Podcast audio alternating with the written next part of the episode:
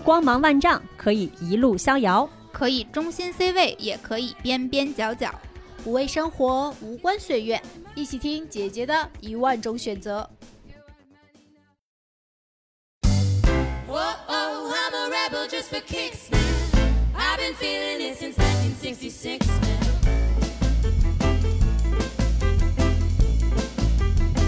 I keep my hands to myself.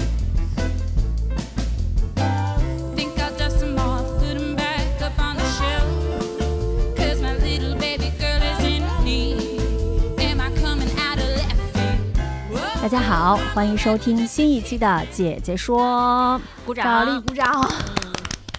啊、我是主播美丽。我是主播穆老师，那今天我们节目呢，请来了一位呃好看的小姐姐，并且声音也很好听，好像是莫老师的朋友是吗？是的，嗯的确是我的朋友，颜值跟我拉出了一个非常大距离的朋友，身高也 跟我拉出了一个非常大距离的朋友。对，这个我可以嗯认证。那呃，我们可以先请这个嘉宾小苏来跟我们听众打个招呼。嗯嗯呃，各位听众朋友，大家好，我是小苏。嗯，今天我们请小苏来呢，是因为他前段时间因为要临时周转，然后找了一个短租房，啊、结果没想到因为租房引发了一段隔离奇遇记。大家有没有觉得这个抬头特别熟悉，像是今日说法？呃，是道德的沦丧还是什么什么？啊、然后呢，我们是觉得这个故事其实呃有一些细节我们还是挺有共鸣的，然后所以呢，小呃也邀请小苏来跟我们大家分享一下。呃，我们可以先请小苏给我们的听众来简单说说到底是发生了什么事儿。嗯。好的，呃，是这样，因为我这边呢是需要周转过渡一下，嗯。所以当时呢我就需要短租两个月这样的一个房子，因为嗯。我当时也是有一个开源节流的一个需求吧，嗯。所以这边呢我就是找了一个跟大家合租的这样的一个形式，嗯然后呢是一个北卧，然后大概十平左右这样的样子，十平是吧一层啊，对，嗯然后因为在北京是吗？对对对，嗯然后因为当时天气已经开始转凉，那个时候还没有暖气，所以那个屋子实际上是会阴冷一点。但是我当时就觉得，呃，出于通勤的需要，只要能够晚上，比如说我开会儿空调或者干嘛，就是能够保障我这两个月就是将就一下，凑合一下。当时就是这么一个想法。对，嗯然后就主要也是就是图便宜嘛，然后这样子，呃，然后但是呢，你就不可避免的要跟你合租的人去发生一些关系，但是我嗯。没有想到有一个危险的关系在某一个晚上像午夜惊魂一样 找到了我，比今日说法还今日说法，就成悬疑的了。嗯，就是之前刚开始确实是对那个合租的生活充满了向往，就是有人可以可以跟你说话了嘛。但是我嗯没有想到，实际上进去了之后，大家没有怎么聊天。嗯然后那一天发生的事情，实际上也是在一个被动的一个状态，就是呃，可能是别人说的那种听墙角之类的，是这样的一个状况。嗯，但肯定啊不是你主动去听的嘛。，对，然后那就是天呢，不是偷听墙角，只是 被迫听到了，因为就是音量越来越大，影响到我当时正在被窝里刷剧呢。就是当时他是我那个卧室，它正好是挨着洗手间，所以它为什么便宜哈？就是真的是大家以后租房要是太便宜，那要慎重考虑一下，要实地看一眼。啊，那天她正好是在这个洗手间里面，就是跟她的男朋友打电话，还是，我们哦，是室友。啊，对，当时是有我们几位室友？呃，我们这是三个女生合租的嗯室友。我们先说这个有男朋友的这个叫室友 A 吧，哈。嗯，这个嗯室友 A 小姐呢，当时是在洗手间里面，就是跟她男朋友讲电话，就是声音有点越来越大，两人起了争执。哎，然后我这个听力也比较不错，我后来就慢慢听清楚他们在说什么了。就是嗯当时一直这个姑娘在苦劝她男朋友说：“这个这个事儿啊，你一定要上报。”这个不上报的话，你后面要负法律责任的。因为我本身就是从事法律工作的，你一说哦法律责任这个事儿，可能就要大了啊。然后当时呢，他也说说，就是他母亲好像就是这个男朋友的妈妈，好像也是出现了一些感冒或者什么样的一个症状。哎妈，他说你这个事儿你不报，你也是要负责任的。哇塞，就这句话从他开始说第一次开始，就我那脑子上面那个警惊醒。警铃大作。平时我是那种老年人作息，就那天就就寸劲儿就在那儿了。然后嗯我就是十一点多还在刷剧，我就听见了，听见了之后。就是基本上处在一个彻夜难眠的状态，就是你嗯脑子里面就感觉有一个什么八核处理器在响，就这件事情我该怎么办？对，嗯就这件事情我该怎么办？因为嗯我工作的原因，我这个单位的人特别的多，嗯然后呢，我是在那儿想，就是我得先跟这个室友 A 小姐得把情况了解清楚，嗯，然后后面比如说我要是去跟单位上报啊，跟我其他同事怎么样去处理，我现在身体状况是一个什么状态，就等等吧。就是你当时你这一句话扯出来一个十万个为什么，就是你要去解决很多问题，嗯包括我的工作很可能是要被突然之间打断，就在晚上十一点钟这样的一个时间节点。嗯当时要思考的、解决的问题也特别多，然后就是基本上是一个很挣扎的一个状态。那我当时去问这个呃这个室友 A 小姐的时候呢，她也有一点就是支支吾吾，不愿意多谈。嗯，她当时就说呢，她二十号的时候是去过咱们这边儿一个高风险的一个地区留嗯宿过，嗯然后呢，她说她这个事儿跟这个就是也跟相关的这些责任部门报过，但是没有对她产生任何的限制性的措施，所以呢，他也就没有告知我和另外一个室友，就是咱假设说她是 B 小姐哈，嗯就没有 A 就是没有告诉我和 B，嗯他说没事儿，就是我们公司已经统计过了，就是。咱们就是要求上报的这些地儿，我全都没去过，就这样给我打保票。嗯，但是我们就是来处理这件事情，不是说你给我是吧出个声明说个保证，然后我们这边就没事儿了。所以我当时就觉得，嗯、不是这么办。所以呢，第二天早晨摸黑，然后这个六点钟就出门儿，嗯就是那个到我们单位，就是六点半把我当天要发的所有的邮件发完了。嗯然后呢，把我所有的这个办公的这个器具都用那个消毒的那个东西弄完一遍，把我办公室天儿冷啊，把窗全开开，要嗯保证大概我最早的同事他有可能七点十五就到了，我就要提前半个小时通风，妈呀，你们上班真的好早啊！就是他他 是来的比较早，领导嗯呃怕堵车，他来的比较早一点，就是。要保障我嗯同事的安全。既然我要重新踏入到我的工作场地的话，我要保嗯障他们的一个安全。然后后来呢，我就赶紧就是没有时间，马上去那个医院，就打算做一个核酸检测了。当时想的也比较天真，我就把我当天的邮件处理完了。我觉得嗯第二天就没什么事儿了，是吧？就是我早晨去做完核酸检测，一般下午六七点钟阴性，我第二天我觉得我就能去上班了。嗯呃，但是呢，我这个做完核酸检测回来，就跟我同事那个就是聊天儿，聊着聊着，那个我同事还在那嘀咕说：“哎，他这个怎么就没有限制他去上班啊？”后来我也是想说，我就去问问物业吧，我就去问了一下，我说：“哎，我们有一个这个室友哈，他就是之前在这这边留宿过，我说你们怎么也没管啊？”然后当时一句话又给我造懵了，就是没有超过十二个小时，就是各种就是就是砸蒙我脑袋这样一个答复。他说：“你可想好了啊？嗯他说你要是要报的话，你可就得隔离了。”然后我当时就在那儿想，我说这个隔离还是我自找的，就是按照他报还是不报？对。然后我当时在那儿想，我说物这事儿说的这话，啊。当时我觉得是不该是你该管的事儿吗？是吧？就嗯我作为一个普通的老百姓，我我只是说过来质询一下你的这个工作，然后我就说你应该这个你自己也不知道该怎么办。其实，你在寻求帮助。对，请教他们嗯我们这个小区的管理应该是怎么做的。对，然后我当时我就知道，那我既然已经说了，那这个事儿肯定就我要被隔离了。行了，回家吧。对，然嗯后就是非常突然的一个状态，就是嗯哪怕我是去做核酸检测的时候，我都没有想到我马上要迎来我的隔离生活。嗯然后后来这边也是跟我们就是单位报了一下，单位很通情达理，对，其实当粮食储备够吗？呃当时什什么都没有准备，一穷二白，啥都没有 嗯。啊。然后本身我刚才也说我是过渡出来的嘛，嗯锅碗瓢盆什么的就还在上一个房子里边儿待着，然后我就只简单的拿出来几个过冬的东西出来，嗯就是带着自己出来住俩月，对我也就是能把自己裹上，然后其他的物件儿都没有，基本上就是这样的一个状态。嗯。好在就是现在不是还可以这个居家办公嘛，嗯。然后我当时没办法，就是电脑什么的就有一些就还在单位，我让我们就比较年轻的同事给我给我送出来，当时很动容啊。其实我只叫了他一个人，嗯，然后是他们那两个人一块儿把电脑就是给我送出来，然后顺便看看我。那个风景哈，就是俊男靓女从远方过来，他他们也知道，就觉得说，哎，你这个肯定事儿不大，干嘛安慰你，然后就是再看你两眼，就那种感觉，还挺触动的。不 是看你两眼就其实那个时候是疫情比较早的一波，就是大家嗯是不是特别能够理解你隔离的生活？就是当嗯我后面重新回到单位的时候，就是他们再去去对第二波隔离的同事去描述的时候，就是哎呀，也不知道关多久，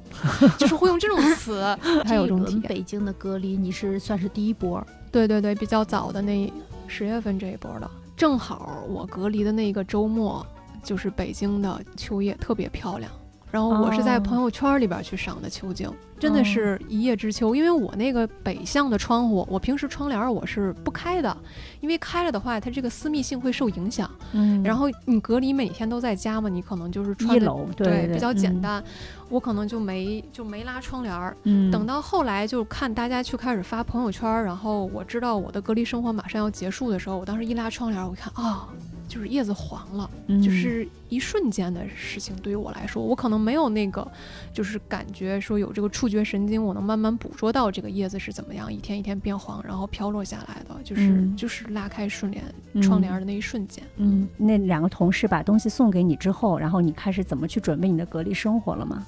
呃，因为当时就是这个物业，他不是说这个事儿是就跟我自己找来的隔离似的嘛。嗯然后我说，那既然我们这个屋子的这个所有的女生都要隔离，三个女生哈，我说那你能不能不要去跟这个他们去讲是我过来是吧？就是按照他那个逻辑是我是的，应该是物业来管这个事儿嘛。对，我说这跟你没什么关系。我说那你能不能不要去讲是我讲的哈？我嗯就是说你像你们说什么把它漏报了或者怎么样，我说你找个什么其他理由，不要把我扯出来。然后物业说这这当然的 OK 的呀，因为这个诉求，我觉得我当时竟然还能想到这个诉求，真的就还挺智慧的，因为你马上就跟他处在同一个屋檐下。嗯，如果是说让对方知道说这件事情是你去跟物业说，然后人家不会去想这个逻辑是我该隔离，人家可能就觉得是因为你去找物业，所以我才会被隔离。也就相当于那个 A 小姐，她其嗯实没有跟物业讲，她之前跟你说她那些地儿她都没去，她不是说她该上报的也上报了吗？但是他她上报了，但是物嗯业没有对她有限制性的措施，那为什么你再去问就有了呢？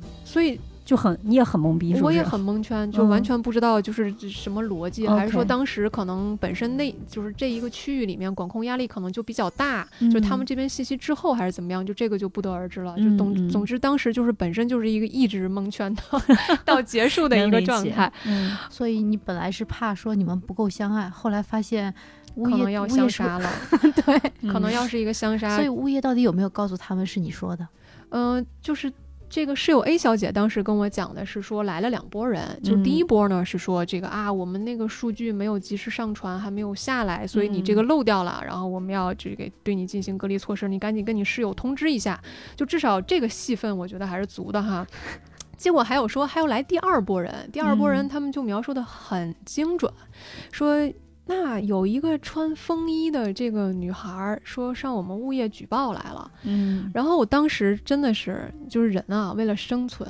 就是我这个人平时是特别不喜欢说谎，我宁可比如说你问我这事儿是不是你嗯干的，我宁可闷头我不说话，我就算默认，我也不会去跟人家撒谎。但是那嗯天我。要想到我未来七天或者是十四天的生活，要跟嗯室友 A 小姐在同一个屋檐下，突然爆发的求生欲，对，然后当时就觉得我嗯没有办法，嗯，我觉得我没得选择，就是嗯我可能只有去否认这件事情，才能够让我获得一些安全感吧。就是在那个环境之下，所以是做了这样的一个选择吧。嗯所以当时也是带着这样的一个愧疚，对 A 小姐的愧疚，走入步入到了我的这个隔离生生活。对，嗯这个隔嗯离生活，就是你没经历之前，你是有什么想象吗？嗯，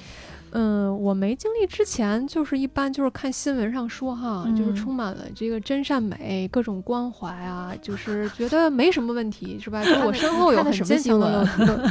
就是你看那个微博上什么，经常推人家送锦旗、送鲜花什么的，就那种嘛。然后我当时我就觉得说哈，我就是隔离七天嘛，就是我肯定东西我是干不了，我就及时嗯报告给单位。那我把嗯电脑也拿回来了，至少我本职工作上应该不会落下太多。充其嗯量可能有一些是需要晋升，可能跟其他同事打交道的这些，嗯可能不得不就是剥离嗯下来。嗯那其他的我还是能够维持正常的生活。那我没隔离之前，就看嗯别人享受十四加七，先嗯不管那七它能不能出来，就至少嗯有这十四天，我觉得简直美美的这个生活哈。我当就是你没有经历这个的时候，你特别羡慕。你有的时候在那嗯想犯嘀咕，哎，我这儿怎么周围没有个邻居什么的哈？嗯就是是你觉得就是我可以在家什么的，就哪怕对门儿什么的，有时候也嗯行。你那个时候不会说觉小私心也会这么想，对，也不会说这个危险，因为那个时候你知道那个危险没有离你那么近。嗯嗯啊，但是你真正去就是隔离这个的时候，就就是感受就崩溃开始了。完全不一样。嗯就是当时第一天其实有点兴奋，因为我一直说我是 老年人作息嘛，嗯我第一天哎挺得劲儿哈，我开始变成了年轻人的作息。哎五点钟起来。把小水也是老年人作息，啊 对，就大概五六点钟你就可能醒了，因为你知嗯道我现在已经可以开始干活了，我不需要说我还要再准备洗漱、准备上班通勤、嗯堵车，然后再去。嗯我现在直接我开开电脑，我就可以干活了嘛。嗯五点钟起来干活，他家领导得多欣慰呀！真的，啊，我就早上起来，哎，搞一杯这个热水，放那嗯小、那个底座上，先咕嘟着啊，嗯然后先先放那儿温着，然后呢也没刷牙，也不洗脸，起来就先把笔记本翻开，嗯，然后就开始干一会儿活儿，大概就是干两个来小时到三个小时，就是本职工作的大面积的，就是那种常规事务性的工作就已经能够处理完了。你就八点之前你就可以下班了，是这意思吗？早晨八点他上的是凌晨的晨 班，对，就相当于大家还在通勤，准备通勤的时候，我已经开始工作了。嗯等大家踏上通勤之路的时候，我的工作大已经部分完成了已经哎结束了。下班了，哎，对对对，当时就觉得，哎，上了个寂寞。哎，八点钟再起来，正常洗漱一下的时候，然后再回到你这个小屋里面，你就会发现很自在。我这个时候我也不需要坐在这个椅子前面再继续等待着有什么其他的任务嗯或者邮件之类的，我可以嗯过一段时间，每半个小时、一个小时去刷一下就可以了，嗯，看一下我的微信就可以了。那么这个时候呢，躺我就可以回床上，把你那边应该连沙发都没有十平米，只有床，躺回床上翘个二郎腿休息对，呗。屋子里面是没有沙发的，那我嗯不需要把自己再折成一个直角坐在那儿了，我就可以把嗯自己掰成一个就是平面一，百八十度度啊，一百二十。哎，我我这还客气了点儿，就还比一百八十度，对，就是嗯你想要的各种姿势都可以，反正你窝在嗯被窝里面，嗯然后刷着手机看一会儿剧哈。嗯，这样说合适吗？合，适。确实 你领导也不会听我们的节目，不要紧。就比较真实。然后当嗯时就觉得说，哎呀，这个日子是我想要的，就是你啊之前预想的十四假期就放假了呗对，嗯然后我觉嗯得很开心啊。嗯呃，包括跟我父母去讲，我说，哎，你看我嗨个三天，然后还这新鲜劲儿再过去三天，冷静啊，就上班了。这期间就啊完了，我就回去嗯上班了，因为这个时间没有那么长，待在被窝里面就很舒服。然后嗯你之前可能梦想的就是说我什么刷刷剧呀，干点自己想干的呀，嗯然后再定点儿起来就是点一个外卖，因为它嗯是。呃，其实社区对我们还不错，就是它，嗯。比如说你外卖的时间是大概是十十二点到一点之间嘛，它嗯。能帮你从外面那个门口取回来，然后嗯。直接给你敲门送到你本人手上。其实有的时候觉得他们也不容易，因为就是嗯。他们就是一个是要就是午餐跟晚饭，就是如果你点的话要送，然后嗯包括你屋里面产生的垃圾，它正好在嗯送餐的时候，他顺手再带出去。嗯，然后我们那一个小区当时好像离就是加上该隔离的以及陪同隔离的，大概可能得有一百号人。然后他们大概、哦对，就是如果是说确确实实他们物业的编制里面的人的话，也大概就四五个，所以他们嗯本身量再一个，嗯我们不是还得有门磁嘛？就是你要是嗯你自己要开关门也不行，嗯就是还得看门磁这些人，嗯，就是他们的人手根本就不够，所以嗯我当时可能点餐的时候，可能就是我中午就是多点一点，就是直接就点成两份儿两人份啊这种，连着晚饭一起，或者说连嗯着第二天早晨顺带着再弄一点，嗯也是想说尽可能的少给他们添麻烦吧。嗯嗯，然后说到这儿之前，我不是说也是带着对这个室友 A 小姐的愧疚吗？所以每次我当时都点四人餐，保管你们俩从中午到晚上。啊就没有，就当时就是说，那我得囤物资嘛。当时第一反应是要囤物资，然后就囤了一箱苹果，囤了一箱什么华夫饼、蛋黄派，然后还有那个脆脆鲨，就是万一不得不说都是刷剧的好伴侣啊。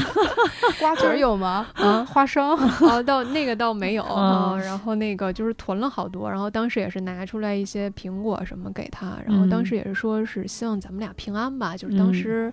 也就是其实确实是出于愧疚，然后给嗯他一些做分享，但是没有想到本身可能我觉得我们俩会是一个相杀的一个状态，是我主嗯动去跟他示好，但是我我而且我们俩的工作呃不是我们俩的关系也没有想象的那么糟糕，嗯嗯，还是相对缓和的。哎，那是有 B 小姐呢？我想说你这是对只给她去 A 小哪儿了姐分，B 小姐怎么办？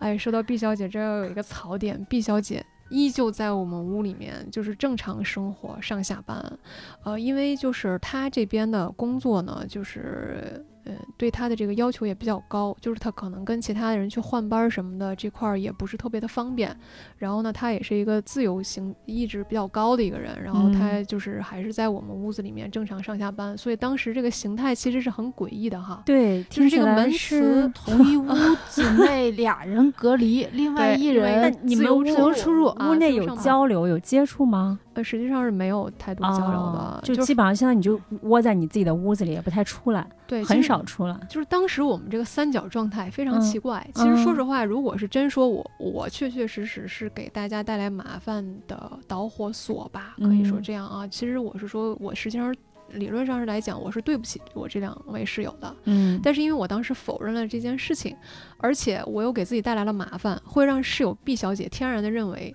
就这不是这个麻烦这个麻烦实际上是 A 带来的，实际上跟我哦们俩没关系。所以实际上这个 B 小姐是跟我沟通的比较多，就是说嗯本来之前也是说给她安排了一个房间，就是在我们这个房子对面的那个，正好有有一个空的卧室，本来是安排给她，就是大概一天八十块钱吧。嗯啊、其实她在外面就是正常生活一个星期，我们俩都没事儿的话，她可以再回来。嗯，但是她也是因为对那边那个环境不是特别是，就是嗯因为是两个男性啊，嗯她一个哦自己一个女孩儿，然后屋子里面这个这个卫生情况确实确确实实也不是特别好啊。嗯所以当时呢，其实他每天正常上下班，按照我以前的脾性，就是眼睛里揉不得沙子的话，我肯定会说你你们物业又不管啊，我可能又要去 去问物业这件事情，呃，但是我当时就觉得就是呃小姑娘就跟我一样，也是北漂，也不太容易。然后呢，她其实也是为了生计嘛，那她不工作，万一工作没了，或者是说她空出去一个星期，她的这个薪资水平受影响，影响她的生活品质，可能也有点。呃，心里面过意不去吧，嗯呃，所以就是当时也是就是容忍了这个状态存嗯在，也没有说我要去再去找物业反嗯映什么情况，就是这样嗯的一个生活状态嗯下来。嗯，嗯，听起来就是屋内三个人完全就是靠自觉的在自我隔离，就是你们也尽量少和他接触。呃，对，就是当嗯时其实说白了，就是我和室友 A，我们俩每天隔离，其实还是一个相对安全的状态。啊，就反而实际上是对室友 B 每天在往返，可能会是一个更不稳定的因素在里面，所以就是一个非常奇怪的一个三角的一个状态。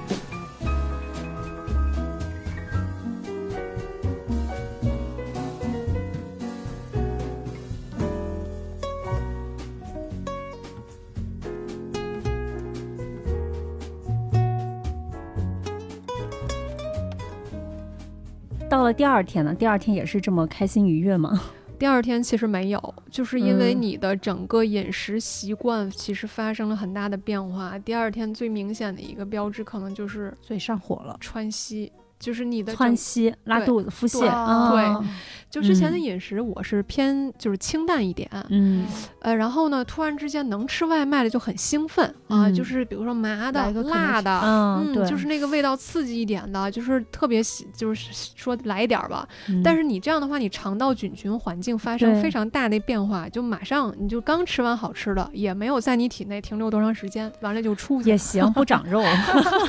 是一个理想的状态，听起来。哦然后后来嗯就是就是囤的那些食物嘛，就是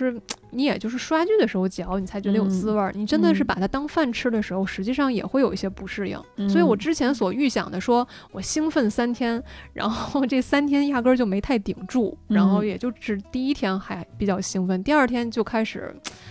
就是还是很期待说我能不能去外面。就当时是一种什么状态？就是你期盼有这个屋子里面可以出现第三个生物是活动的，就是在你面前。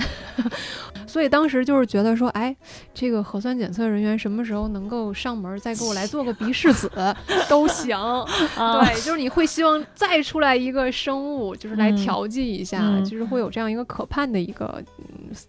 那剧刷剧不能满足你了吗？就是你所嗯有的时间都散了。就是咱们之嗯前要是正常上下班儿，就是说，哎，我下班了，我吃完饭了，正好临睡之前有这样两三个小时刷剧就已经过瘾了。嗯但是这个时间段跟你从三个小时拉长到六个小时或者七嗯八个小时，就是当你居家了以后，完全没有生活和工作的界限了以后，嗯，这个快感就没有那么强烈。就跟你嗯。上班说我能拿出来几分钟偷偷摸鱼的那个那个高兴劲儿没法比。啊、嗯。当这个时间真的大把的回归给你了，这个自主权给到你的时候，你会更能不能接得住？嗯，对，你更理性的去思考这个时间该怎么去用的一个问题。嗯，小苏说这个就像我当时刚刚从公司裸辞，裸辞以嗯后就是想先休息一段时间嘛。当时预想的是有个 gap year 可以让自己爽一年，然后看了看存款好像也还行，哦然后结果就是在爽了二十，就我可能 就是脸皮比你厚一点，我的时间会稍微长一点，大概十几二十几天嘛，觉得自己像放了一个真的那是放假了感觉。但是当那个时间过去之后，我记得当时我有个朋友还跟我说，他说你可想好了你后面要做什么，或者说你要怎么度过这段时间？因为如果你只是让自己就是就是这么躺着的话，你不用过不了多长时间，你就会感到焦虑。他说你这个，他说他当时跟我说，说我经过这个过程大概是第三个月，我就开始焦虑了，因为会焦虑一收入的问题，然后第二个是我要做什么问题，第三就是我能不能继续厚颜无耻的躺下去，就是在这种你突然从规律里面。回归到真正的时间非常自由的时候，然后你会经历过一段非常爽的时间，会觉得哇，我有时间可以干这个干那个。但现在回头想想，我好像也没干啥。就当时上班的时候，觉得我要去这儿玩，我要去那儿玩，我要去这个地方打卡，我要去那个地方打卡。但是到现在，我这些事儿都没有做。嗯就是像小苏一样，小苏已经想不起来当时他看的什么剧了，他追的什么剧了，你也对，嗯。你也想不起来你当时那十几天甚至二十几天，可能更嗯。长的时间你你干了什么？因为对于你们来讲，那种只是一种嗯消耗，嗯。对他对时间的消耗，而嗯。不真的是在享受时间，享受嗯。时间带来的愉悦，因为没有那么愉悦。对，然后而且我觉得我我当时的情况可能会更严重一点，因为我刚刚就是缓解了，大概就第三个月不是开始焦虑了嘛，嗯然后疫情就来了，对，就一直到现在。当然从中间也找到了很多就其他可以做的事情。这个其实就回到刚才小苏讲的，就是为什么，嗯、包括我们在节目之前也聊过嘛，就是觉得这七天隔离，我们听起来像是十一假期，那个七天实际上就是十一的这种七天，你是有计划性的，嗯。你自己会有一个时间表和路线图，然后你你可能嗨了的时候，我都不知道，哎，今儿这个十一假期今天是第几天了？我十一假期怎么突然之间觉得余额不足了？是那种嗯感觉。嗯但是你现在这七天的话，你是非常清楚我今天是第几天，距离我解封还还有几天，你非常嗯清楚。嗯我甚至把它当成我的那个签名儿，就是、就是就是什么就是第几天怎么怎么样，就是我就嗯要就是重新回到正常生活是这样子、啊。我甚至在最后一天就是期限届满日当天，我还特意在朋友圈里边发发了一首歌，就是嗯想告诉。就是我这些同事和朋友们，我即将重新回归。虽然我不知道，就是他们，比如说我回能不去第一能理解天对，敢嗯不敢来接受我？但是我要告诉他们，我姐们儿要出去了，就是那嗯种感觉。哎，那后几天都是这种崩溃中吗？你没有给自己找点什么事儿干干吗？就几天你都干嘛了呀？嗯，其实也就是就是可能刷刷剧，然后嗯如果是有同事正好要工作上有一些交流，你会愿意多去跟他聊几句。我之前是那种手起刀落，就是这事儿说完了嘛，完了行那就挂了，然后大家就各自去忙各自的角色就好了。但是现在的话，你愿意去跟别人聊点家长里短，很感性的，你说话嗯可能也会很温柔了，也没有像之前戾气那么重。嗯其实可能有更多的时间去思考自己。就是之前可能是因为你每天在工作，你就把自己压缩成了一个小我。嗯，当我去隔离了之后，你会发现把这个小我好像突然之间就把它膨胀开，你更多去思考本我，就是把你原来这个小我给放大成一个大我，就是到底在嗯思考说我要的东西是什么，嗯我喜欢的东西是什么。嗯，而且实际上处在一个突然之间跟你的朋友也好、同事也好，就是失去一个社会连接的那样的一个状态，没有那么没有让你觉得那么舒服。嗯，嗯，对我包括我刚才想，为什么说和十一假期还不太一样？嗯就十一假期，你还是带着一定的社会角色再去度过这些日子。你会知道，比如说，就是我我现在只是休息，我是带着一个不管是打工人也好，或怎么样人的一个一个 title，然后再去嗯享受这个假期。但是隔离期间，可能没有人，或者说嗯对于你创造价值的需求少了，嗯就是你很明显的感觉到他对别人对你的需求少了感。期待对要嗯变低。这个时嗯候，其实我当时出现过一段时有自我间，期待吗？你。别人不期待的时候，你会发现其实你是有期待的，你之前其实是没有这个感受的。你是希望被需要、被需求的。你对，这是这是你本身这个社会角色可能带来的这个属性就是这样子。当你在这样的一个过程中，你会觉得我的需求感被减弱的时候，会不会有这种失落？毕竟在日常的工作中，作为一个小小工作狂的你，其实 被这个、哦是个工作狂。对，我觉得你以前觉得应该离了自己不行，是不是有这对种想法？你知道吗？就是非常自信。你如果嗯别人问我的话，我不需要不假思索，百分之百肯定需要我。就是隔离之前的我们，就是那个部门的这个人员结构，就是我上边就是我们那个二当家，嗯。就只有他一个人，大当家在外面，嗯，然后剩下呢都是要么就是小弟，嗯不在工作岗位上，要么嗯就是还太年轻，没有没有完全成长起来。嗯所以嗯说白了，就是我辅助我们二当家的，能把这个家能撑起来，我觉得嗯就是挺不错的。所以当时承上启下的一个非常重要的角色。对，所以当时嗯有同事知道我这个居家隔离了之后，他说：“哎呀，就是说哈，那个谁，就是我们天要塌了呀！林林，你可怎么办呀？少了你这么能干的一个人。”嗯嗯，但是后来发现，实际上世界没有大乱，嗯，对，是这样的，就是实际上还是能够你终归还只是个打工人。对，就是这件事情只不过是有可能，比如说我们领导承担的更多一点，或者说嗯新人他急速成长了一点点，嗯实际上你也没有那么重要。就之前你嗯可能觉得我至我如即使是个螺丝钉，我至少还能转啊，嗯后来发现就是没有你这个螺丝钉还是能够转啊，嗯对，是这样的一个感觉。对，我觉得嗯我刚开始听他说的时候，我听到了一点点的焦虑，就是有也不能说焦虑，我觉得在小苏说的时候，我感觉到会有一点点失落，就是所谓的这种被需要感在降低。但是第二个，我是觉得他在说，当我的当他的这个自我在逐步放大的时候，我真的是觉得是一种释然。嗯，对，就是焦虑之后应该可能开始内观了嘛。对，就是嗯去看我自己，就是你就可以把自己那个定位找准。就对之前可能把自己放得太小，然后呢，疫情期间又把自己膨胀开来，然后后面等到这个疫情之后重新回到工作岗位上的时候，实际嗯上，嗯怎么说呢？其实从我能够打开我租的那个房子的门的那一刻开始，其实并没有我想象的兴奋感。就说，嗯哎，我终于呼吸到外面的新鲜空气了，我终于能嗯看到黄色的树叶了，就一切变得非常平和，就是嗯没有对，就是说重新回归到正常生活有太多的期待，好像是一个更平稳平滑的过渡。包括回到就是这个工作岗位上以后，你就会发现，就是我自己现在我开不开心，我嗯接这个工作，我到底内心的感受是什么？你会很很清晰，因为你之前是一个断档，就是说把嗯你之前工作上所有的标签都撕了，对，现在回来要重新再给你贴上的时候，我愿不愿意让这个标签靠着我？对，其实是一个闪躲的状态，就是我嗯没有那么想说再把它安回到说这个事儿交给他一定没有问题。嗯那我可能会去思考，我刚回来，我要重新去，呃，恢复到一些正常的工作，我还能不能够胜任？穆老师之前也说过，我是一个工作狂嘛，那嗯我是会把我自己的时间精力压缩到一定的程度，然后才去做到比别人可能高个五分、嗯十分这样的一个状态。那我现在回来之后，我可能不想把自己再压缩成那样一个小我，很小很嗯小的螺丝钉的一个状态了。为什么会有这个变化？嗯，就之前我也是在思考啊，就是说嗯之前是不是自己可能，比如说你刚初入社会，你希望得到大家的肯定，然后你把自己说白了就是后期后天社会，嗯，这个职场让你变成这个样子，那你之前的本我是不是这个样子呢？就是值得嗯思考的。呃，那另外一个就是你可能这样去运转起来了之后，它可能是由于一种巨大的惯性。那刚才也说了，我工作了八年多嘛，这样的一个巨大的惯性让你一直是这样往前走的，你觉得它就是正常的了，你没有去思考它这个东西。对不对？我自嗯己开不开心？但是当你突然断档了七天，你再重新再就是给你接回去的时候，你就会发现，哎，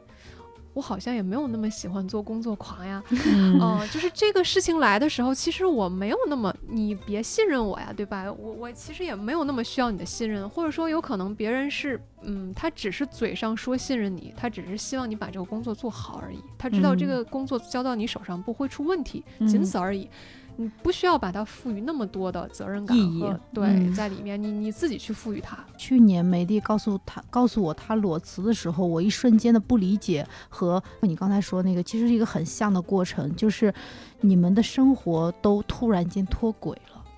当你在一个就像你说这样午夜惊魂的这样一个过程中，你要再回到原来的轨道，它其实是一方面是需要一个时间，另外一方面是我要回去吗？它让你更清醒的说，让你看到了你和轨道之间的这样的一种关系。所以这就是为什么我去年很奇怪的一个是辞职的人，在疫情这样巨大的工作嗯压力下，辞职的人其实反而比往年更多了。他反而更清醒的看到了自己想要什么。嗯对对，所以嗯实际上我回到工作岗位上，虽然我发现我没有那么喜欢工作了，但是我发现我更喜欢我自己了。这个很重要。对，就是我嗯发现，就是既然我知道我什么是，就是这件事情重新靠近你的时候，你自己是有感受的，就是我愿意嗯靠近他还是不愿意靠近他，嗯那你就会重新把你真正喜欢的事情和你有一点排斥的东西，就可以有一个重新的划分和一个界限。嗯，那我就可以去选择，就是哎，那我喜欢做的事情，那我可以承担。那如果我嗯本身有点抗拒的事情，我就勇敢的去说不了。我以前嗯可能是碍于就是一些工作角色也好，或者怎么样，我可能就免也就是让自己勉为其难，或者说是被迫答应下来。嗯所以实际上我回归到正常生活也大概快有一个月的一个月的时间了，嗯但是我比以前快乐很多，这也是我没有想到的。嗯哦，当你的物理空间、心理空间都被拉开的时候，没有了那么多其他人，就像你说的，听不到外面的声音，找不到外面的交流，就只有自己的时候，人就真的只能跟自己交流了，所以这就跟自己的对话。对，所以为什么很多人在疫情期间开始开直播，然后还有那种就是可能像住酒店的那样的，就是他们会就是有送饭嘛。我在 B 站上看到好多人就是因为这个开始做起了吃播，就是给大家告诉大家早餐吃什么，午餐吃什么，晚餐吃什么。然后还有一个博主是就是一边给大家看他吃什么，然后一边让大家陪着他一起刷剧，你知道吗？就是一边吃跟大家一起看电脑上有什么。就是他的确是人需要一个场合是需要去交流的，因为很很，要不然会很难受。对，就是嗯需要有那么一个出口去嗯释放你的能量，不论嗯是社会性的也好，就是人际的也好，就是需要有有那样的一个出口。也就是小苏比较低调，我觉得他完全可以去 开辟一下这样的业务。嗯如果真的要有一个直播的嗯场景的话呢，我可能会选择我就是法律援助，法律普及嘛，女版罗翔。其实我现在可能会更想就是直播我我回去上班第一天记录下来的那个感觉，就是因为啊我之前就是自己一个人嘛，就是我可能嗯看、看刷剧啊，或者说别人来啊，可能这个声源是固定的。嗯我回去上班第一天，就是最大的一个感受，就是你之前其实，在影院里面的那个环绕什么 杜比、杜比音效，没有那个感觉。但是我回去上班第一天啊，我真的是现在去想想，你们刚才说到直播的时候，我就想起来，很想把这一段给刻录下来。就是嗯这个有一个声音，它是由远及近的，有一个就是声音就是从你八点钟方向来的，就是所有的声音非常的立体，有层次。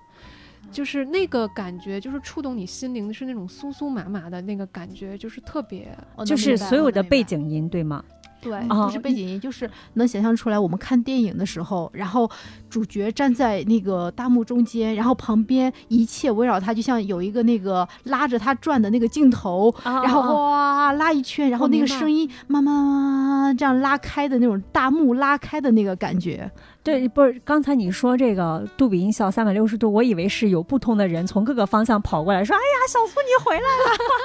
哎呀，你回来了，真好对，包括他们 就日常，他们工作上有一些交集或者干嘛的，就是那个各种声源从各个方向嗯就是过来的时候，嗯就是楼道里相见的是啊，小苏你回来了，然后这边是哎小苏工作交给你了，文件拿给你了，然后那边是对，挺不一样快快快，这边有什么什么事情？但是迎来了是他的一脸冰冷，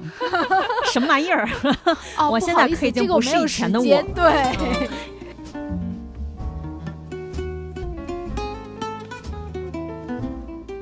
我我觉得对我，我之前因为今年年初的时候，我我我家里这个长辈生病嘛，然后我去医院陪床，因为现在医院的陪床政策也是你必须要在医院里面隔离。虽然我也想不明白，就是为什么医生可以正常上下班，这个家属就不能出门，这个我就特别不能理解。但是在那个陪床的时候，然后我觉得对我最大的触动就是我我已经大概八百年了吧，没有正常的吃早饭、午饭、晚饭了。它有多正常呢？就是早晨六点半吃饭，中午十一点点半吃饭，晚上五点半吃饭，非常及时，并且晚上八点半正常的熄灯，就是我要睡觉。这就他的日常。我跟说，你日常也八点半，不是他是他我八点半他给我嗯打电话，我从来不接，就是我的嗯语言中枢已经关闭了。就是你要啊跟我讨论什么事儿，我没有对对那个对对对对去谈这些。但是我以前属于就是夜猫子型的嘛，就是有时十一点、十二点都可以打电话的那种。就是我跟美丽的作息是一样的，然后你美丽陪床以后，美丽的作息跟小苏是一样的。，对别人跟我找我说我要睡觉了，人家说现在八点半，你确定吗？我说是，我说毕竟病房已经熄灯了，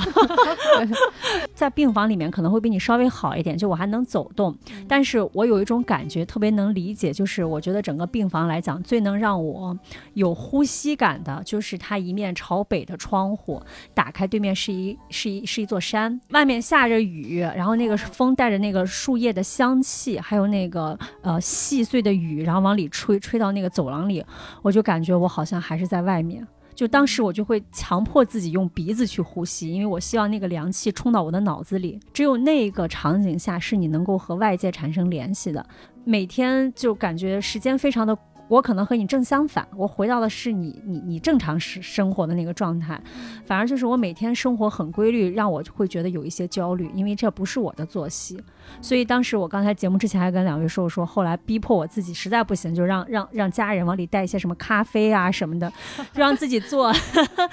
做病房里最洋气的上班族。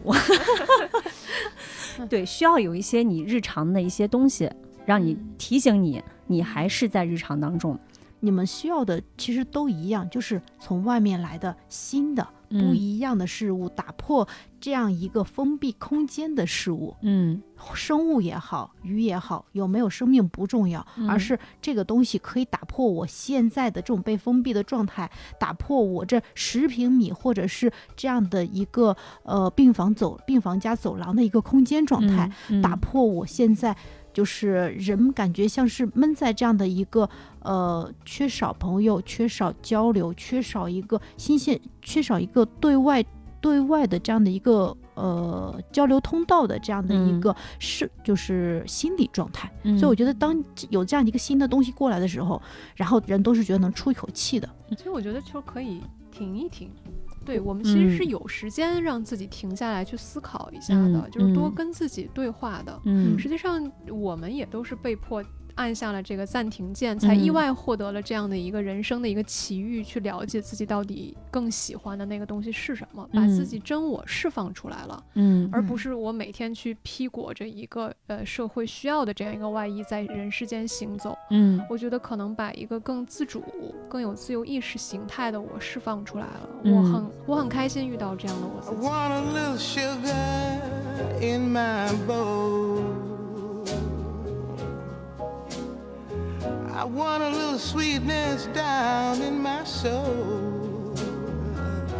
I could stand some loving, oh so bad.